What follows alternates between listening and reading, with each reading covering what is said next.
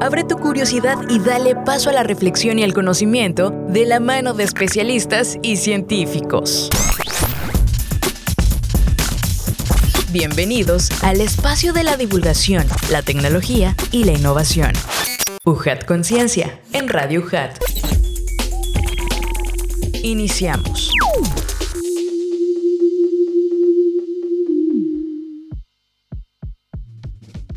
Amigos, ¿cómo están? Bienvenidos sean una vez más a este su programa UJAT Conciencia, este espacio dedicado a la divulgación científica y tecnológica que se genera en la Universidad Juárez Autónoma de Tabasco, pero también en otros, en otros escenarios de investigación de nuestro estado y también, ¿por qué no?, del país. Soy Adrián de Dios, sean bienvenidos a este programa que tenemos a través de Radio Hat 107.3 FM Voz Universitaria, pero también estamos en nuestras plataformas digitales de ciencia y tecnología UJAT. Estamos en Facebook, en YouTube, en Spotify para que puedan también compartir con los demás más de ese contenido científico y, por supuesto, este programa UJAT Conciencia es una producción original de la UJAT que se realiza por parte de la Secretaría de Investigación, Posgrado y Vinculación y también por la Dirección de Difusión y Divulgación Científica y Tecnológica. Y en esa ocasión, como les decía, también tenemos la colaboración y el apoyo con otras instituciones, así que damos las gracias al Consejo de Ciencia y Tecnología del Estado de Tabasco, al Colegio de la Frontera Sur, Unidad Villahermosa y también a la División Académica de Ingeniería y Arquitectura y también no se nos olvida la Dirección de Comunicación y Relaciones Públicas por brindarnos ese apoyo para transmitir y también hacer esta fusión en medios digitales y también convencionales. Sean parte de nuestra comunidad, ya les dije nuestras plataformas digitales, pero también síganos en Instagram, donde tenemos muy buen contenido, búsquenos como Ciencia y Tecnología UJAT. Y antes de continuar y presentarles a nuestros invitados de lujo de esta ocasión, vamos a escuchar la siguiente información, vamos a ver el contenido y ahorita regresamos.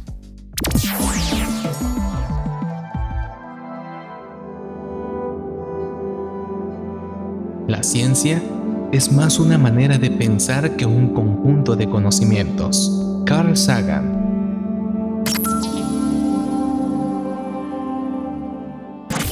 Contenidos en redes sociales. Búscanos en Facebook, Twitter, Instagram y TikTok como Ciencia y Tecnología UJAT.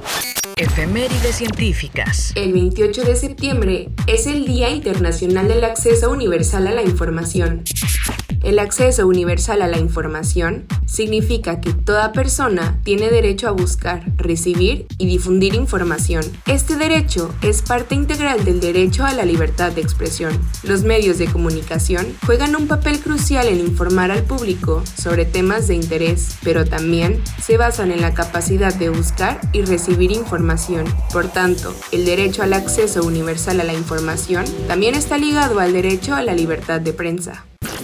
El 29 de septiembre de 1954 se funda la Organización Europea para la Investigación Nuclear Física de Partículas más grande del mundo.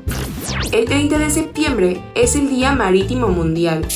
Este día busca concientizar sobre el papel crucial de la gente de mar en el comercio mundial y darles mayor visibilidad.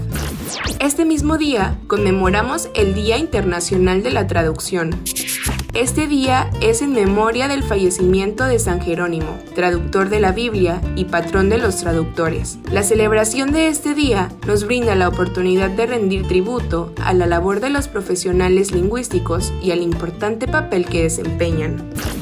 También, el 30 de septiembre pero de 1846, emplean el éter como anestésico, el odontólogo estadounidense William Thomas Green Morton emplea por primera vez en público el éter como anestésico, primero para extraer una pieza dental y luego un tumor en el cuello.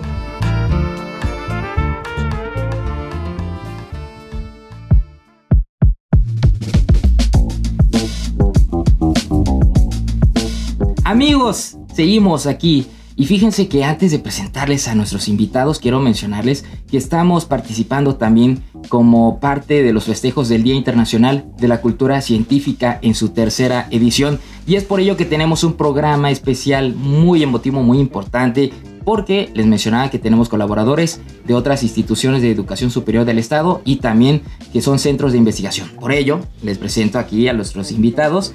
Nos acompaña la licenciada, la licenciada Diana Martínez Ordóñez, quien es parte del CECITED. Hola Dianita, ¿cómo estás?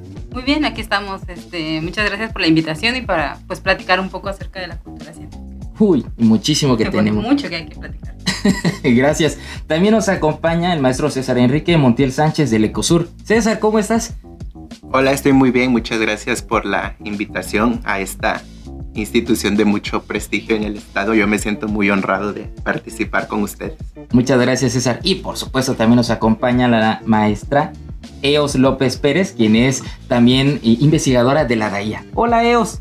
Hola, muchas gracias por compartirme este espacio y poder estar con ustedes, tanto aquí físicamente como digitalmente. Y pues feliz de estar con personas nuevas para mí. Así es, que cada vez se está haciendo más grande esta familia científica, ¿no? En todo el territorio tabasqueño. Y bueno, les voy a platicar un poco de la trayectoria de cada uno de nuestros invitados. Iniciamos con nuestra invitada Diana Martínez Ordóñez, quien es técnico laboratorista clínico y egresada de la carrera de químico farmacéutico biólogo de la Universidad Popular de la Chontalpa. Desde el 2005 se sumó a un club de ciencias llamado Jóvenes por la Ciencia y desde entonces ha divulgado ciencia en varios lugares de nuestro país como en México, Campeche, Puebla, Estado de México, Oaxaca, Zacatecas, Ciudad de México, Querétaro, San Luis Potosí, Nuevo León y por supuesto en nuestro bellísimo estado de Tabasco. Cuando estudiaba la universidad participó tres veces en Expociencias. Nunca ganó una acreditación, pero le gustaba mucho participar y además sus compañeros de club sí ganaron y eso era emocionante.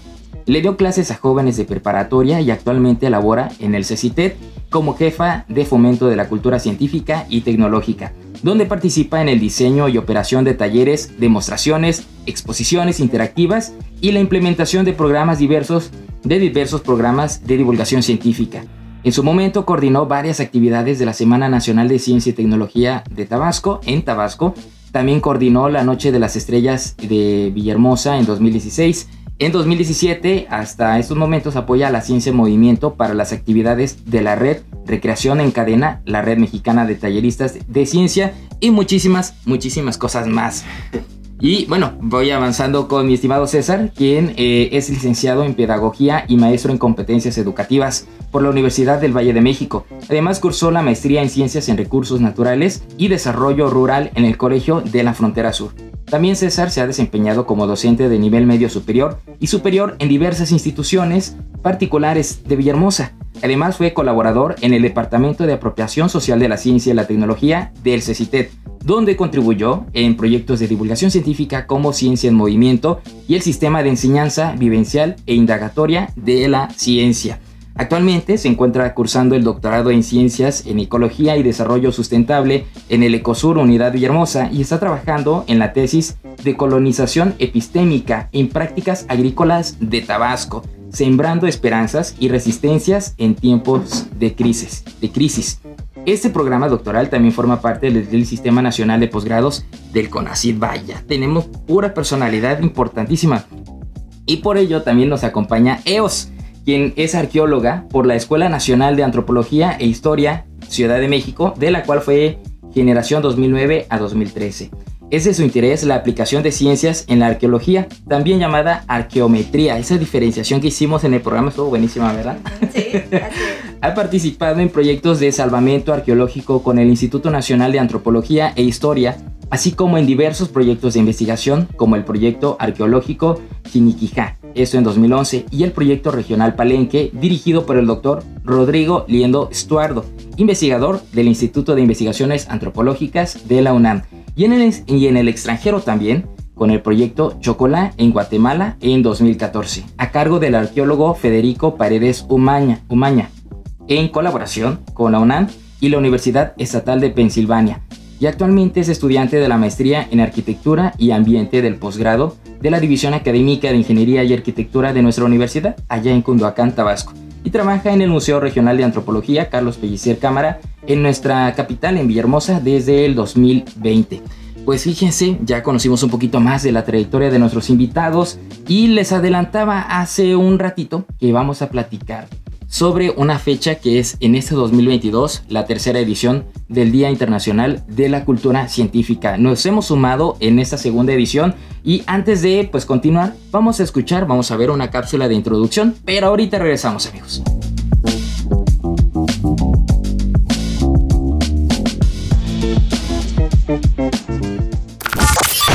Día Internacional de la Cultura Científica, tercera edición.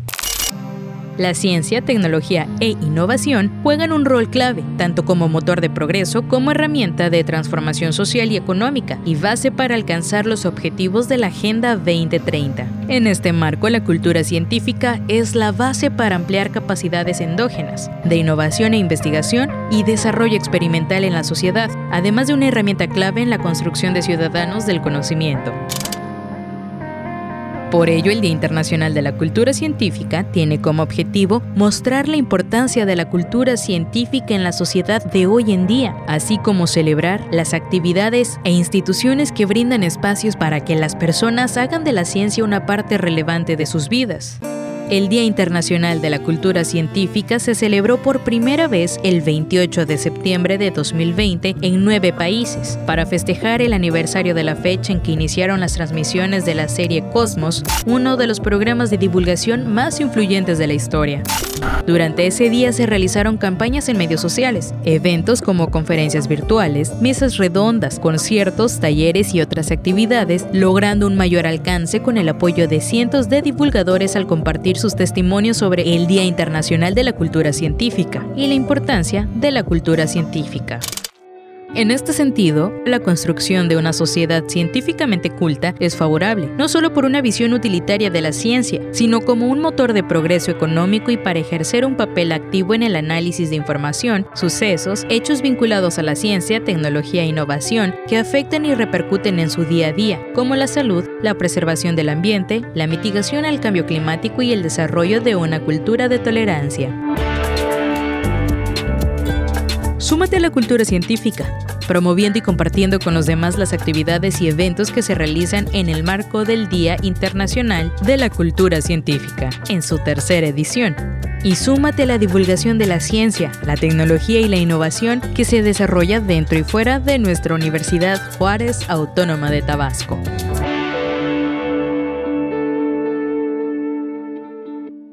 Queremos conocer tu opinión. Escríbenos qué tema te gustaría abordar en nuestros contenidos a través de redes sociales. Nos encuentras como UJAT Conciencia o como Ciencia y Tecnología UJAT.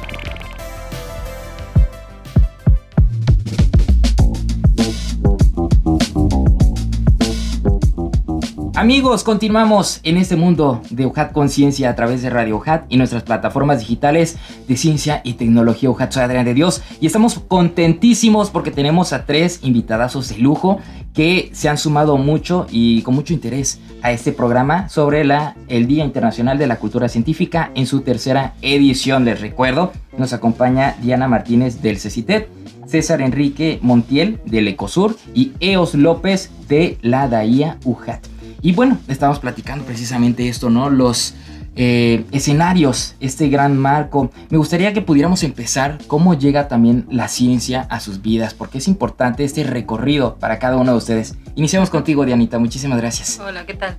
Pues, ¿cómo llega la ciencia a mi vida? No sé en qué momento sucedió realmente, porque o bueno, creo que sí. Viendo una serie de televisión, yo no sabía que yo estaba siguiendo un patrón de, conducta de, una, de un personaje que se llama Dan Scully de los Expedientes Secretos. Que incluso ahora ya empiezan a publicar como que fue role model de, de las mujeres de ese entonces. Y bueno, yo no lo sabía, ¿no? Pero me gustaba mucho el papel que ella desempeñaba. Realmente yo era creyente de los ovnis. y yo me identificaba con el que creía, pero también la veía ella muy segura de decirle no, porque este y porque el otro. Y como que de ahí empecé a, ah, como que quisiera yo ser forense, ¿no? Y estaba pensando en estudiar medicina y luego estudiar forense.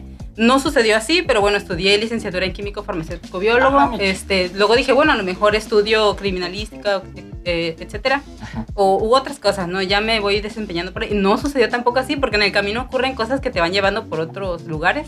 Al final me, me identifiqué más con el área ambiental. De hecho, como químico farmacéutico biólogo, yo no me fui al área de clínicos, que era como a lo que más se iban las personas, sino que me fui al área de ambiental, al área terminal ambiental, porque me interesó esta parte del medio ambiente.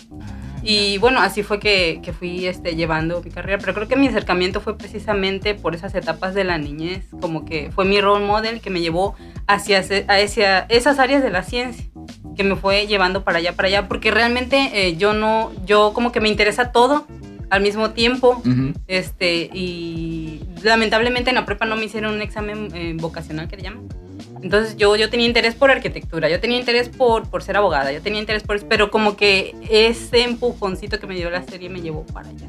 Como que me llevó a estas áreas de la ciencia. No me llevó a las otras, no me llevó a estas áreas. Y sigo teniendo interés por arquitectura, por esto, por, por todo, pero de cierta manera, ahora que ya me lo preguntan, pues sí fue eso lo que me llevó, lo que me arrastró, fue ese, ese modelo que había ahí para. Y vas a tener más interés escuchando también a los demás compañeros, ¿no? Pues César, ¿tú cómo te introdujiste en el mundo de la ciencia?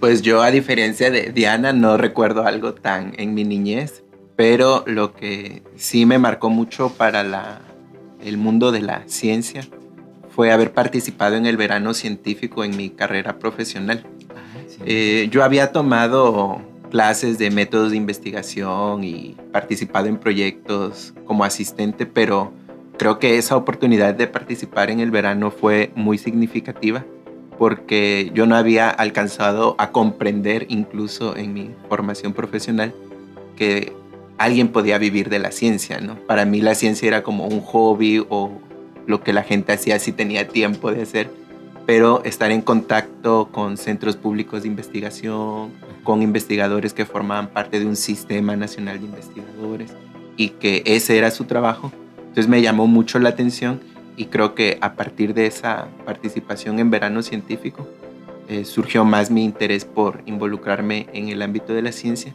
Y definitivamente se afianzó más cuando trabajé en el Consejo de Ciencia y Tecnología de Tabasco, porque eh, la ciencia también tenía como que la cara divertida o entretenida con las actividades de divulgación y de recreación, que era una faceta que yo no había explorado hasta ese momento. Es como que todo eso fue construyendo parte de mi interés por igual dedicarme ya a la ciencia y meterme en, en estos, en estos temas. En camisa de once varas, ¿no? Todos, ¿no? Y bueno, también EOS, ¿cómo llega a ti la ciencia? Es también interesante escuchar, Carolina. Sí, no lo había pensado así puntualmente, pero me acuerdo muy bien de una pregunta que me hizo mi padre. Yo era pequeña, tendría 7, 8 años, y mi papá fue músico y ah. le gustaba mucho los mapas, ¿no? Y teníamos un globo terráqueo eh, porque le encantaba ver el globo terráqueo, ¿no? Y me acuerdo que me preguntó, no sé, siete, ocho años, me dice, eh, si estamos aquí, ¿no? ¿Por qué si el mundo está, ¿no? En, suspensión, él, claro, él, adaptó sus palabras para EOS de siete, ocho años, ¿no? si estamos así en el espacio, ¿no? Y nosotros estamos acá, y el mundo gira, ¿no? Y cuando gira, si tú estás abajo, ¿cómo no te caes? ¿No? Así, ¿no? porque estás en el vacío. Y yo dije, es cierto, ¿no? Y, claro que tú no, no te dicen eso es ciencia, ¿verdad?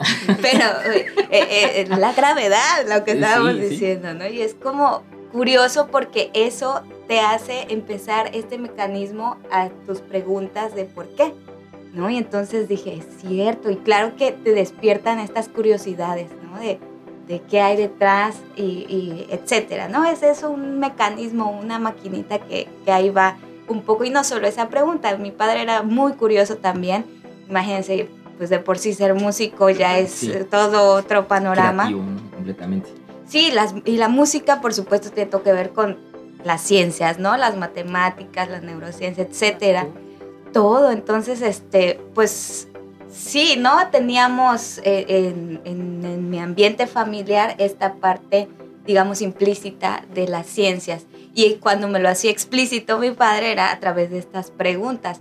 Digo, otra vez, no es que yo supiera que eso fuera la ciencia, ¿no? Sino como en, en ese gusanito de la curiosidad que es la ciencia, ¿no? E, e, ese es el primer paso, ser muy curioso y, e ir, ¿no? A, este, pues preguntándote y, leyendo y, y, buscando esos, esos caminos del porqué.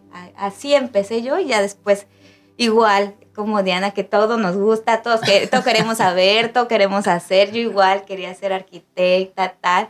Y este, igual por mucho la influencia de mi padre de viajar, este, pues íbamos mucho a zonas arqueológicas y sí, muy lindo, ¿no? Yo decía, es que como ellos entienden algo que yo veía y decía, pero yo no lo entiendo, ¿no? Yo tenía como esa curiosidad de saber, yo, yo quiero saber que ven ellos, que yo no entiendo, ¿no? ¿Qué traen Ajá, ¿qué hay ahí? Y por eso pues dije arqueología, por eso me fui hacia esa parte. Y la arqueología, pues ya hablábamos que tiene esta parte de la arqueometría, que son las ciencias aplicadas. Y bueno, otro mundo de ciencias. Así es. Es interesante también escuchar cada uno de sus eh, escenarios, ¿no? Porque también se compaginan varios términos. Hablan de curiosidad, por ejemplo, también la oportunidad de y meterse en el ámbito de la ciencia ya pues en la etapa de juventud o en el caso desde la niñez, ¿no? Pero hablamos también de ese panorama en el que nos encontramos y es que ciertamente falta mucho por hacer para que los niños se interesen en ciencia, ¿no? Ese es algo también que nos lleva a, comprender cuál es ese panorama en nuestro país que se brinda la oportunidad para los jóvenes, para los niños, para estar en ciencia. Y Anita, tú que has estado también llevando la ciencia a otros lados. Sí, hay muchas, eh, muchas iniciativas. Eh, no, no son suficientes todavía. Hay, hay falta de pero también algo que es, es importante es profesionalizarse, porque hay muchas buenas intenciones, pero también necesitas profesionalizarte. Entonces, este, pues es lo que se está buscando, ¿no? Pero los que están profesionalizados, digamos que son insuficientes. No quiere decir que eso demerite a las personas que lo hacen porque les encanta, porque esto, porque el otro. Pero pues sí hay ciertas cosas que hay que como que eh, estudiarlas y mejorarlas. Todos pasamos por ese proceso. Todos iniciamos como unos divulgadores así este, no sabíamos qué estábamos haciendo, si lo estábamos haciendo bien, si lo estábamos haciendo mal. Solo sabemos que a la gente le gustaba más, no sabemos qué, qué impacto podría tener eso. ¿Qué le gusta de lo que nos gusta? Sí, o, o, o, qué podías estar diciendo mal, ¿no? Este, o qué proceso estarías haciendo mal para, para decir algo, porque también divulgar de cierta manera, y no debería de ser así, eh, puede ser imponer una idea eh, o una ideología en alguien y no debería de ser así. Eso es algo que aprendimos en el camino. Afortunadamente, dándome cuenta del recuento de cuando empecé, no sucedió así, pero este, pues podría suceder, ¿no? Pues, Puede suceder un divulgador que una ideología o algo así, que tienes que ser muy respetuoso con el público. Pero de, de el panorama es que es, bueno porque ya mucha gente está interesada, ya no vemos nada más divulgadores en, eh, de forma presencial, los vemos en las redes sociales, que es muy importante porque las redes sociales este, han avanzado tanto, impactan a tantísima gente que no se pueden quedar atrás los comunicadores de ciencia. Porque nos están, digamos, en palabras coloquiales, comiendo el mandado con la gente porque ahora están llegando masivamente con estas ideas este, a imponérselas al público y uno tiene que revertir eso que están haciendo ellos, ¿no? Sí, claro. son, son como los, los héroes, los antihéroes, podría ser. Entonces, este, tienen que salir ahora sí que los héroes de su, de, su cueva y meterse a las redes, que no me gustan, no importa, pero es, es la labor del divulgador de ahorita ir a donde la gente está para, para revertir algunas cosas que están ocurriendo, ¿no? De desinformación, etcétera. El panorama es bueno porque ya hay más gente que se está involucrando, este, hay más personas muy talentosas que ya están saliendo de su cascarón y que, y que ok, lo están logrando, lo están logrando muy bien.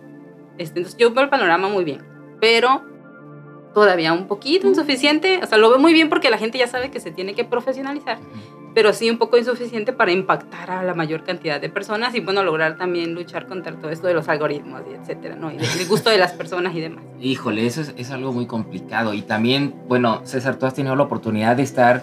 Eh, eh, pues en comunidades, ¿no? Y viendo lo que decía Diana, las redes sociales les llega a todo. ¿Y qué están viendo? Este, Cardi B, La Bichota y todos estos realmente, ¿no? ¿Cómo has visto esa introducción de la parte de la ciencia? ¿Sí hay interés también allí? Sí, mira, el tema de redes creo que es bastante, redes sociodigitales creo que es bastante complejo y el acceso que tenemos a la información pues no garantiza que vamos a acceder a la información más culturalmente pertinente. Pero eh, yo creo que en ese sentido la divulgación tiene como algo que le da una ventaja, que es la capacidad de asombro. Por ejemplo, eh, cuando estamos trabajando en Noche de las Estrellas o con estos temas de astronomía, la gente ve un telescopio y eso capta su atención y no es, digamos, esta red sociodigital, sino es el instrumento de del telescopio a partir del cual puedes detonar una experiencia para que alguien se interese en algo más que sea la desinformación que tal vez está ocurriendo en estas redes sociodigitales. Yo creo que ese es como un punto que tiene a favor estas estrategias de divulgación, que las personas sí se interesan cuando logramos generar experiencias que captan su atención y que no necesariamente están en las redes sociodigitales, sino que pues son otros espacios, son otras estrategias, son otras alternativas para comunicar esto de la, de la ciencia. Y sabes algo también interesante que dices, es estas redes sociodigitales, ¿no? Donde realmente la pandemia nos expuso y permitió que más personas entraran a esto y que también eh, pues tuvieran ese contacto de experiencias, ¿no? En tu caso, EOS, también, pues tú has tenido la oportunidad de estar con, más en contacto con las personas, ¿no? Sí, sobre todo en mi parte laboral, ¿no? Es la parte de divulgación que hago eh, más directa, porque ahí en el museo pues yo doy las visitas guiadas. Entonces eh, estoy directamente ¿no? con el público y ustedes tocaron un punto muy importante sobre la desinformación, porque pues las personas tenemos un bagaje eh, de información como tal, ¿no? Y, y para que lleguemos con especialistas justamente a que platiquemos sobre temas que nos interesan, pues es bien difícil, ¿no? Entonces, esta lucha contra la desinformación es bien difícil. Y sobre todo, eh, ahora les comparto la parte de la arqueología porque imagínense, hay muchos mitos, ¿no? Alrededor de ello.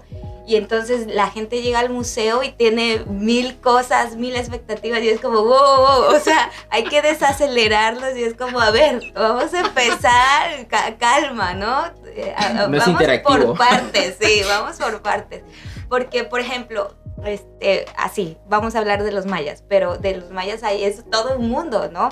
Y, las personas piensan que los mayas son solo uno, un grupo, y son muchos, hay muchos mundos dentro de lo maya, ¿no? En fin, entonces este, la parte de esta de la desinformación es bien difícil porque pues luego tenemos, eh, pues no voy a demeritar, ¿verdad? Los programas eh, que son de, de divulgación científica a gran escala, ¿no?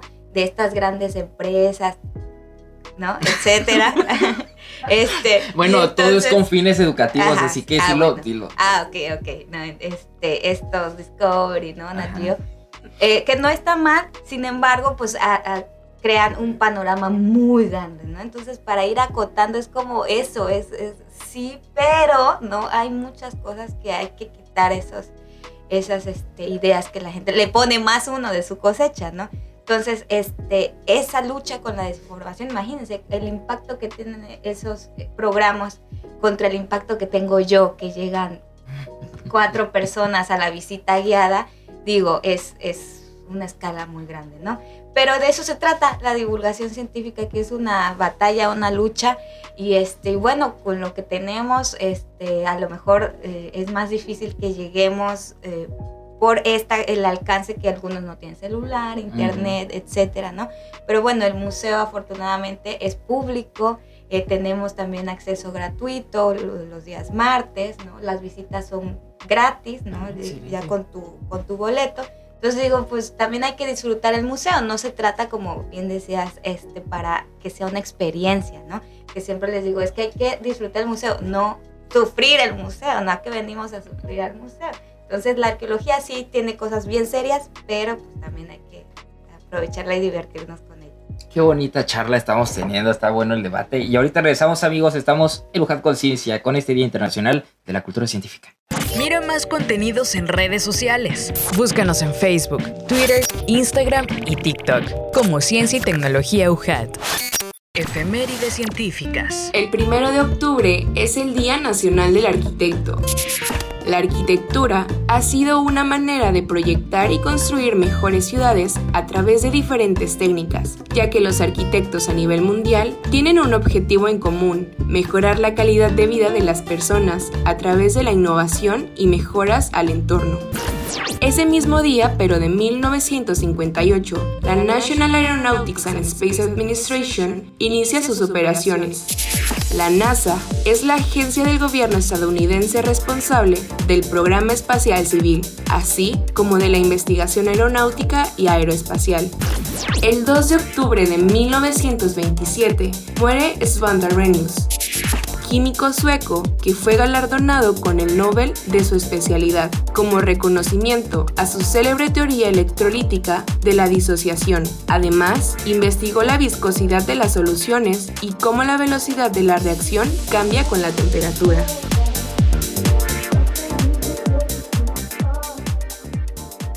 Amigos, continuamos en este viaje de UJAT Conciencia a través de Radio UJAT y nuestras plataformas digitales de ciencia y tecnología UJAT. Seguimos platicando con nuestros invitados de lujo, Eos López, también con César Montiel y con, también con Diana Martínez.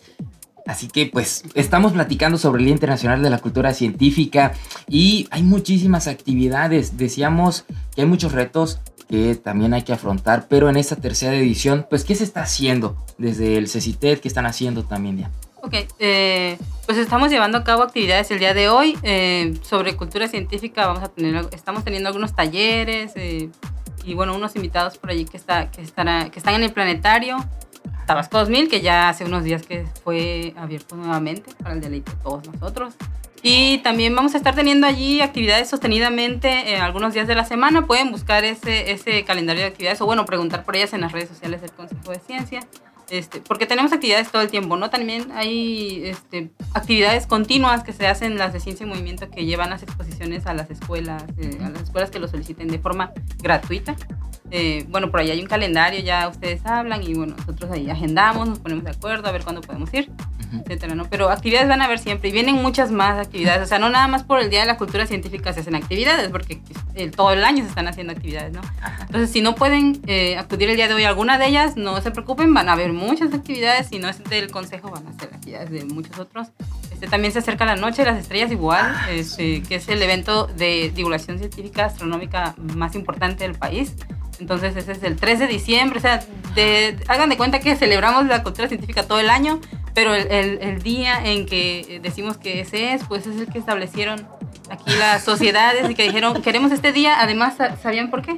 Que es el día que el lanzamiento de Cosmos de Carl Sagan, entonces lo eligieron como que es el emblema, ¿no? De, de la divulgación científica. Entonces, bueno, vamos a hacerlo el 28. No, no es que tenga una razón de es el cumpleaños de no sé quién o algo así, no. Es por, pues, por ese motivo. Entonces, este, a partir de ahí, bueno, vamos a celebrar, porque todo el año se celebra la cultura científica, tiene que ser pero es importante porque se tiene que remarcar y empezar a dar relevancia, ¿no?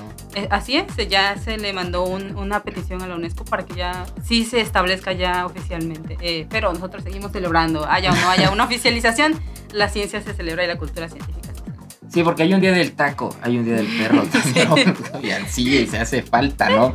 Este, también César. Sí, bueno, sobre estas actividades de, de divulgación, yo quisiera como invitar a las personas a que reconozcamos, en especial en el Día de la Cultura Científica, que en realidad la ciencia siempre está atravesando nuestras vidas.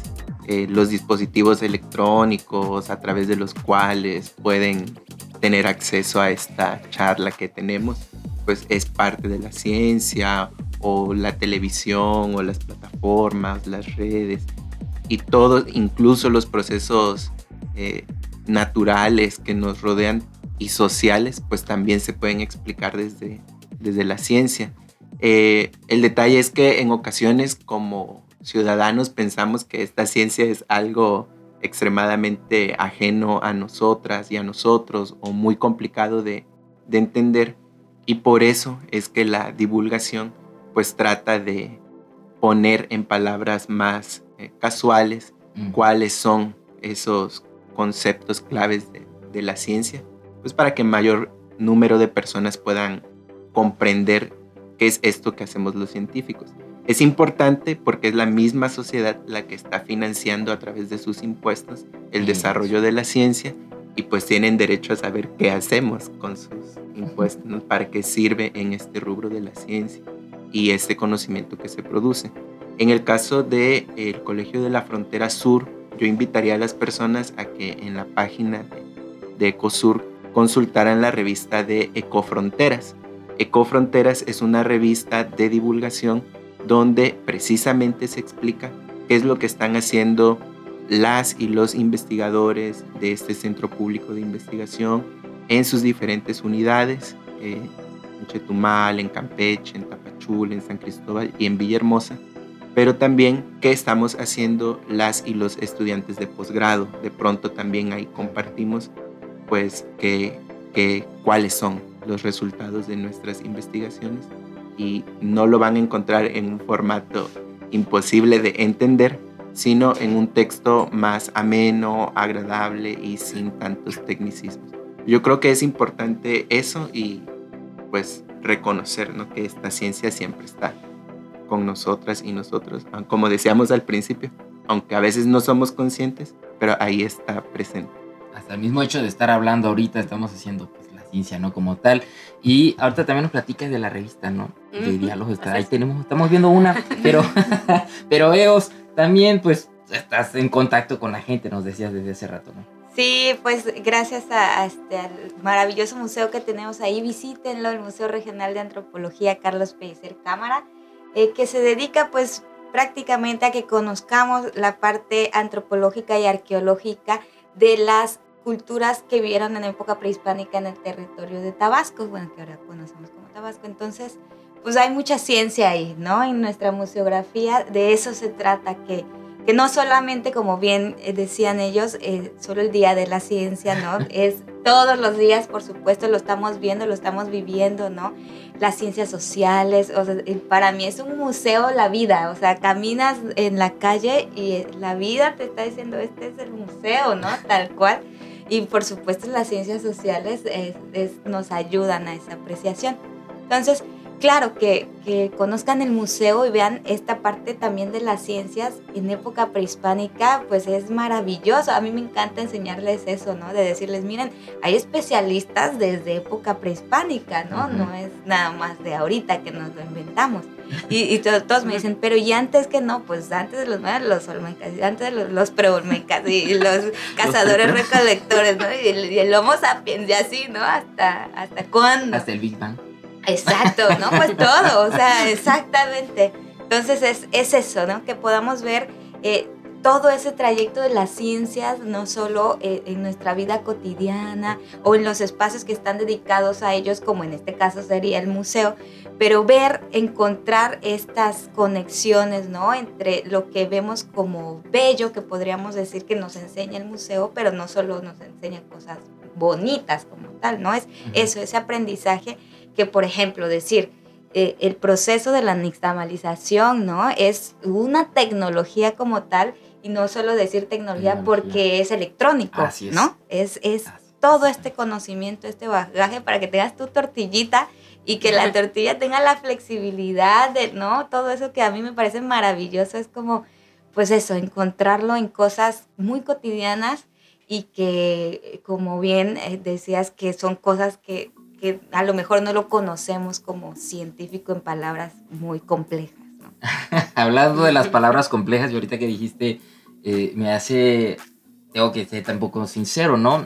Tenemos un programa que está ahí por salir sobre divulgación científica también, y algo que me hizo hincapié aquí este, mi jefe, Mirabal, David, nos decía sobre la parte de los laboratorios. Estábamos eh, platicando con un investigador y eh, estábamos en, las afueras y eh, empieza a decir, bueno, pues es en este laboratorio. Y yo me quedé, ¿dónde están este, los medidores? ¿Dónde están todas las fórmulas? ¿no? Algo así también me sorprendió. Nunca uno deja de aprender, imagínense, estando dentro de este ámbito. ¿A ustedes qué les ha sucedido así? Que también que se han quedado boquiabiertos descubriendo a lo largo de ese tiempo de ser divulgadores. Algo que me haya dejado Ay, esa pregunta sí es bien difícil porque yo soy un poco difícil de sorprender. De hecho, precisamente por haber visto tanto, me sobreestimulé tanto que hay cosas que de repente son las más sencillas las que me llegan a impresionar. Pero eh, si me es muy difícil contestar esa pregunta ahorita, mm, no, no sabría responder. Que, que me ha sorprendido tanto de la, Ni algo de la divulgación. No, no, no sé. César, algo que te haya Sí, algo también sobre ciencia, vaya, en general, algún término que hayas dicho que te haya sorprendido. Sí. No. No. Tengo que ser sincera. No me ha, no, no así, así, así impactado tal grado que diga yo. Ah, no. Por eso es que. y de ahí surge todo, claro. Sí, sí, De ahí surgen esas composiciones. César, algo que te ha pasado a ti. Sí, coincido con Diana, ¿no? Es como, es que es algo que como que no tenemos presente ahorita, ¿no?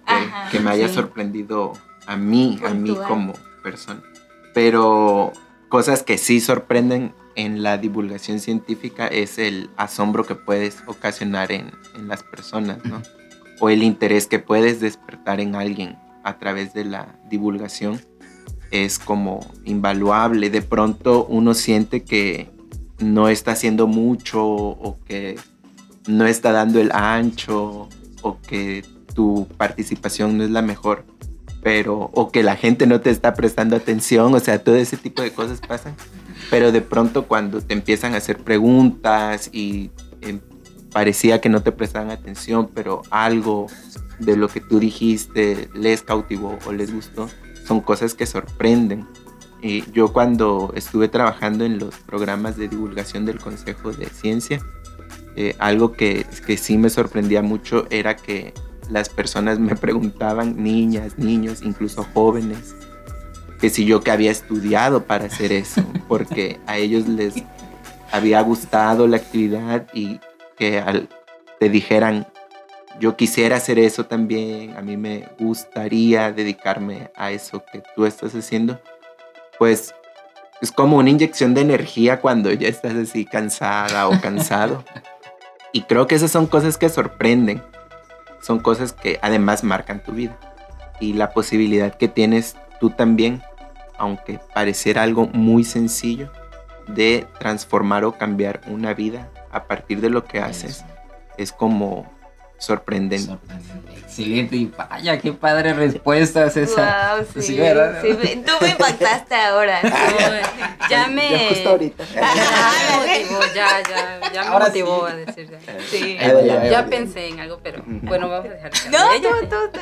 Bueno, sí, ahora que ya él lo dice, precisamente hablando de esa parte de que luego hay actividades que a mí me parece que no van a impactar algo he aprendido en esto es, este, hay que ponerlo a prueba y que el público decida. Sí. Porque puede ser que yo, por X o Y motivo, no me sienta como atraída a esa actividad, pero sin embargo han sido las actividades más exitosas con la gente y las que más les han dejado alguna experiencia, como bien comentaba César. Entonces, sí, bueno, no sé si me impactó, pero sí aprendí algo de eso, es que hay que poner a prueba las actividades y no, no este, pensar que porque a mí no me gustan, a la claro. gente no le van a gustar, entonces tenemos que, que ponerlas a, a, disposición de ellos, que ellos decidan, nosotros hacemos una evaluación, se sí, lo que se tenga que adecuar y, y ya se, se, trabaja sobre eso, ¿no? Pero uh -huh. sí, creo que, ajá, a mí quizás no me impacten, pero sí he aprendido a que, a que hay que dejar que la gente decida qué es lo que le impacta.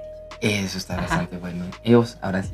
Órale. Ay, no, pues sí, es que parece nada, pero eso impactar en los demás, pues es, es súper importante y esta sensi sensibilización, ¿no? Que, que tú no te imaginas que dejas en los demás, ¿no? Es, es muy importante esa proyección.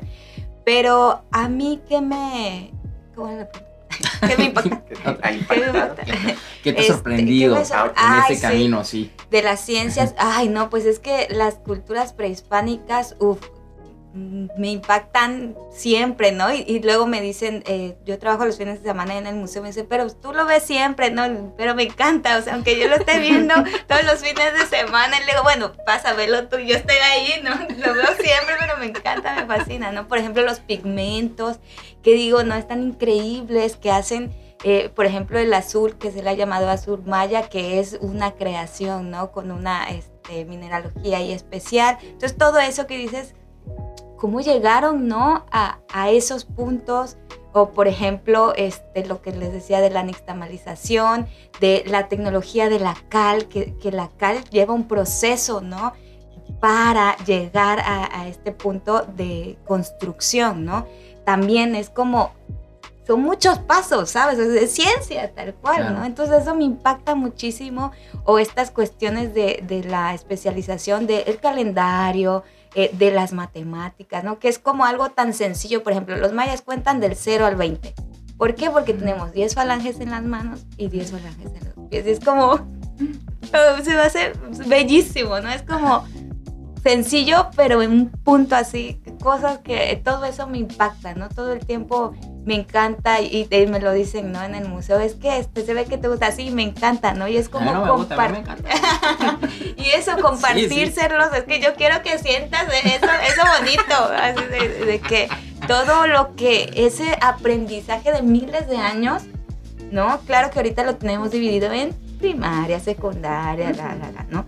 Pero imagínense, desde el 1200 antes de Cristo, 2000, ¿no? Es como claro, que gracias a los espacios de los museos los tenemos ahí, ¿no? Pero que eh, la parte de la ciencia que nos lleve a, ese conocimiento desde hace miles de años también me impresiona, ¿no? Es cómo lo entendieron ellos y cómo lo estamos entendiendo nosotros y cómo se lo explicamos a los demás, ¿no? O sea, sí es complejo, pues.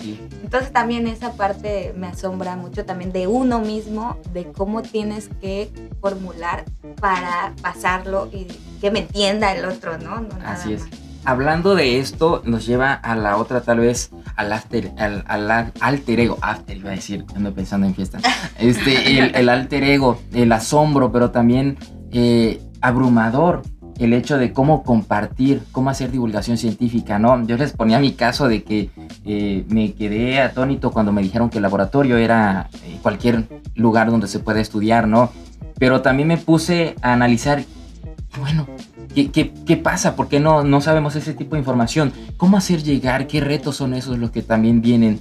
La ciencia se sufre, se tiene que sufrir, es bonita, es agradable para todos. Bueno, pues si nos vamos por ahí, yo no creo que haya profesión que no se sufra, pero que al mismo tiempo se disfrute.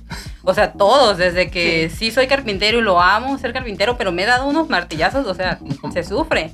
Este, todo. Y la ciencia, este, siempre sí la vendemos de la parte divertida y todo. Pero porque lo que estamos buscando es precisamente impactar a un público que primero se sorprenda y que después tenga cierta curiosidad por otras cosas y que vaya avanzando de esta manera, ¿no? Tratando de que no los espantemos cuando están en una edad muy temprana o cuando no son personas que están dedicadas a esas áreas de la ciencia. Es enamorarlas primero y ya después llevarlas allá a que sufran un poco de ciencia. No, no es cierto, sino que ya después se den cuenta que pues todo tiene cierta, cierto, mm, ¿cómo se dicen? No son sacrificios, sino que cierto trabajo, con, conlleva mucho trabajo y que precisamente con esto valoren la ciencia, ¿no? Que, que, es muy bonita, pero que también los investigadores o las personas que hacen ciencia están, están haciendo una labor este, muy, muy fuerte de, de, investigación, que están, algunos por, por, por, decisión propia están sacrificando algunas otras áreas de su vida. Claro. Por decisión propia, porque muchas personas todavía se, se, se, forman sus familias y demás. Hay muchas personas que eligen no hacerlo porque a lo mejor por, por ese motivo no lo quieren hacer pero pues mm, es, las dos cosas, ¿no? La ciencia al mismo tiempo que se sufre se disfruta bastante, entonces este, no les vamos a decir, ah, no, la ciencia, ser científico es lo mejor, es, es, vas a ser feliz todo el tiempo. No, no hay este, profesión en la vida, eh, oficio en la vida en la que no sufras de cierta manera también estar en esa profesión. ¿Por qué? No, así es la vida, ¿no? Y claro, hace también la analogía con las películas, por ejemplo, las de Rocky, ¿no? Ahorita está la de Garra, donde está sufriendo el, deportista y que le cuesta.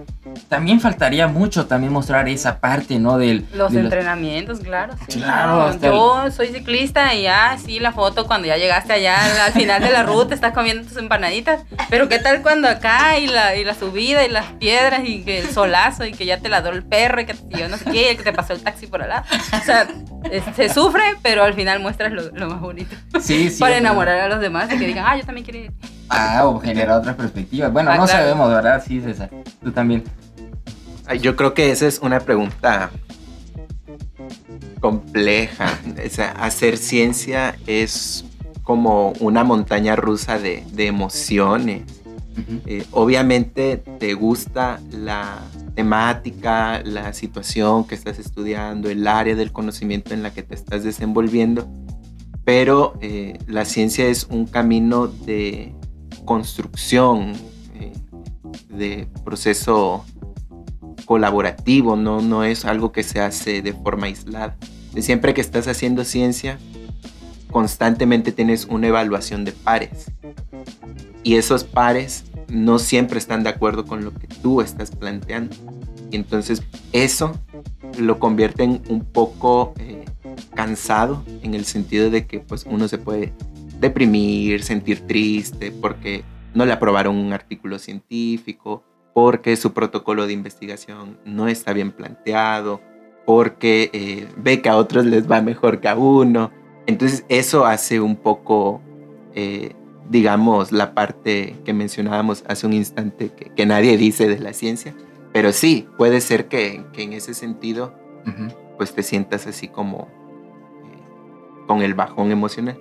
Pero de pronto cuando ya todo eso va pasando y se van calmando las aguas y empiezas a retomar todos los comentarios para construir esa, ese resultado de investigación, como, como decía Diana, pues es, eh, es muy alentador. Cuando ya tomas todos los comentarios, los integras en la investigación, publicas el artículo, te aprueban la tesis o te aprueban el protocolo o te autorizan el financiamiento para un proyecto. Entonces todo eso pues ya es otra vez subir en la escala de la emoción y decir, vaya, valió la pena todo, todo el sacrificio.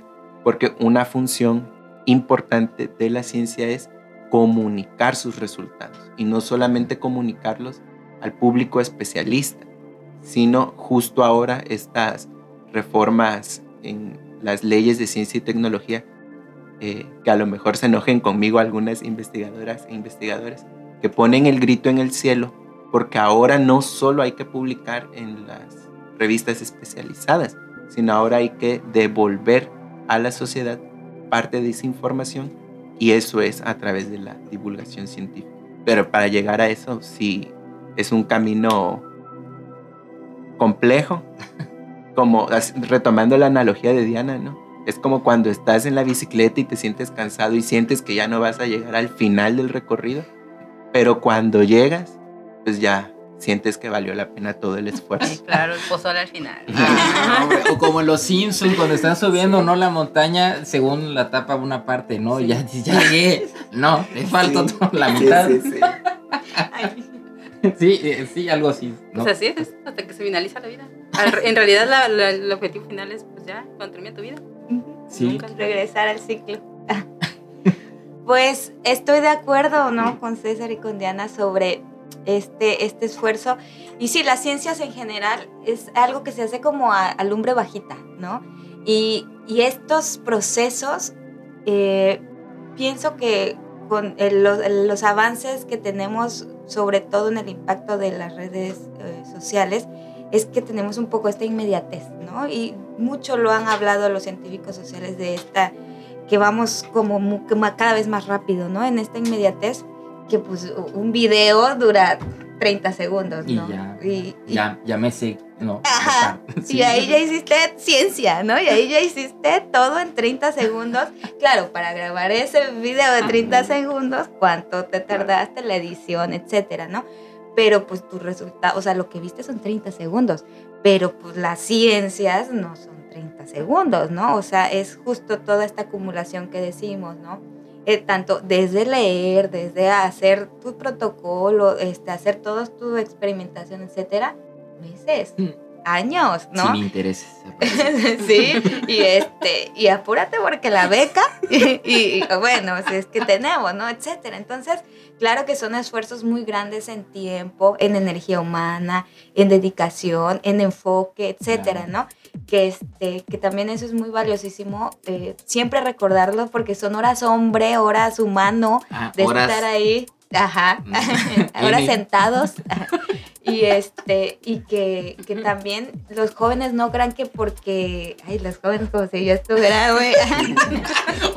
Somos jóvenes aquí. Somos jóvenes. Bueno los más chavos. La chaviza. la chaviza. Que no piensen que pues esto es así no es da enchilame otra no la, la señora las enchiladas pues oye para hacer el mole también me costó no entonces todo lleva un proceso y, y hay que respetar este proceso, ¿no? como todo, ¿no? Las plantitas, pues sí, ya tengo hambre, pero el maíz tiene su tiempo para crecer, ¿no? O sea, todo, es como, pues, espérame tantito, ahora tiene que llover, ahora, pero queremos que todo sea ya, ¿no?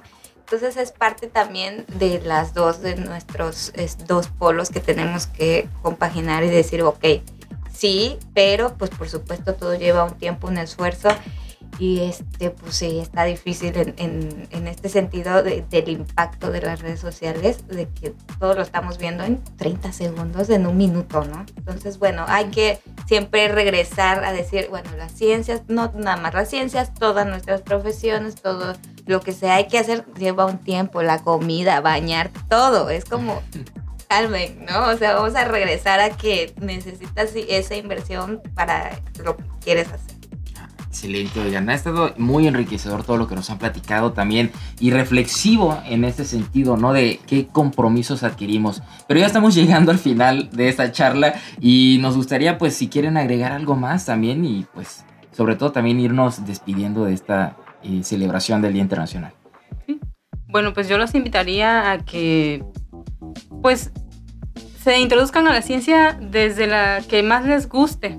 O sea, no, no, este, no se sientan que cuando no saben química, que no entienden física, que no sé qué, en algún momento lo van a entender. Si, si primero se enfocan en la que les gusta más, este, pues váyanse por allí. O sea, me, me, refiero a las personas que, o alumnos que a lo mejor nos puedan ver o algo, incluso en la universidad, que llegan a la universidad y no saben, este, llegaron deficientes en algunas materias, este, vayan poco a poquito, vayan ahí buscando, este, apóyense de, de los youtubers, etcétera, ¿no? Para ir como enamorándose de la materia.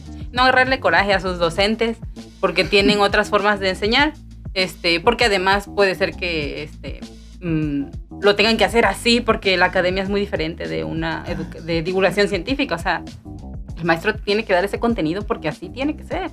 Pero pues quieres avanzarle un poquito más, búscate allí, este, sumérgete en videos y todo para que vayas entendiendo como lo básico y ya no te sientas como Y te empiezas a quedar atrás y te empiezas a quedar más atrás y bueno, hagas, hagas uso de lo, que hagan uso de lo que hay allí, ¿no? Hay mucho, mucho contenido de cultura científica en, en redes que sepan buscarlo. O sea, este, creo que cultura científica incluso es eso, ¿no? A lo mejor no todas las personas se van a dedicar a la ciencia, pero van a saber a dónde acudir cuando quieran resolver una duda. Así es. Por lo menos, ¿no? Para que no, no los engañen tan fácil. Y también que la ciencia, pues como decíamos desde un principio, está en todo, ¿no? Hasta el hecho de caminar, entender estos tipos de procesos, pues eso es parte de la cultura científica, ¿no? Hacerlos un poco más eh, sólidos, cada uno tenga esa información más verificada. Pues te digo, no estamos obligados a saber todo uh -huh. de por qué el teléfono celular funciona como funciona, pero sí saber por lo menos dónde voy a buscar esa información, dónde puedo encontrar esa información en caso que yo la necesite, ¿no? Porque pues no todas las personas tienen por qué saber todo. todo Imagínate, no, no acabaríamos nunca de saber todo lo que hay por saber en él. Y seríamos tristes, ¿no? Ese es el tema de otro, de otro programa, ¿no? que estábamos platicando. Hay un este filósofo, bueno, no sé si eso va a salir, pero hay un filósofo que Hegel y Hegel decía que el proceso del conocimiento humano siempre se, se estaba en construcción, pero cuando acababa ya el acabar a ese proceso es porque ya no teníamos nada más que conocer pero justo él decía que si es, llegamos a ese punto, pues ya era el fin de la humanidad, ¿no? Porque el ser humano siempre está conociendo, pero eso no lo ponga. no, hombre, está buenísimo, ahí nos hizo así. Sí, así que sigan imaginando. ¿eh? Y bueno, también algo que quieras agregar. Eh, bueno, yo solamente eh, invitar a las personas a que este mundo de la ciencia es una forma, es una forma de conocimiento la ciencia no es la única vía a la que nos tengamos que dedicar todas y todos, pero es una forma de conocer el mundo y como una forma de conocer el mundo, pues tiene ciertos alcances y ciertas limitaciones. Y si nos interesa, pues adentrarnos, explorar, tener esa experiencia. Y si no nos interesa, pues a lo mejor nos dedicamos a otras cosas, pero como decía Diana, no perdiendo de vista que también está esa alternativa y esa explicación lógica de algunos procesos. No porque los otros conocimientos estén mal, sino que solamente es una forma, una perspectiva de ver, entender, ser y estar en el mundo. Ah, excelente, muchas gracias César. Y bueno, cerramos contigo, mi estimada Pues invitarlos también a, a que eh, vayan a los museos, a que estén atentos a todo en la vida en general, no nada más en estos espacios dedicados a, a esta divulgación del conocimiento, ya sea eh, en la parte arqueológica o que sea eh, de ciencias como tal, ¿no? O que sea naturales o que sea un zoológico, etcétera que disfrutemos de todo, de esto eh, que hablábamos sobre cómo tenemos esta capacidad de impresión, ¿no?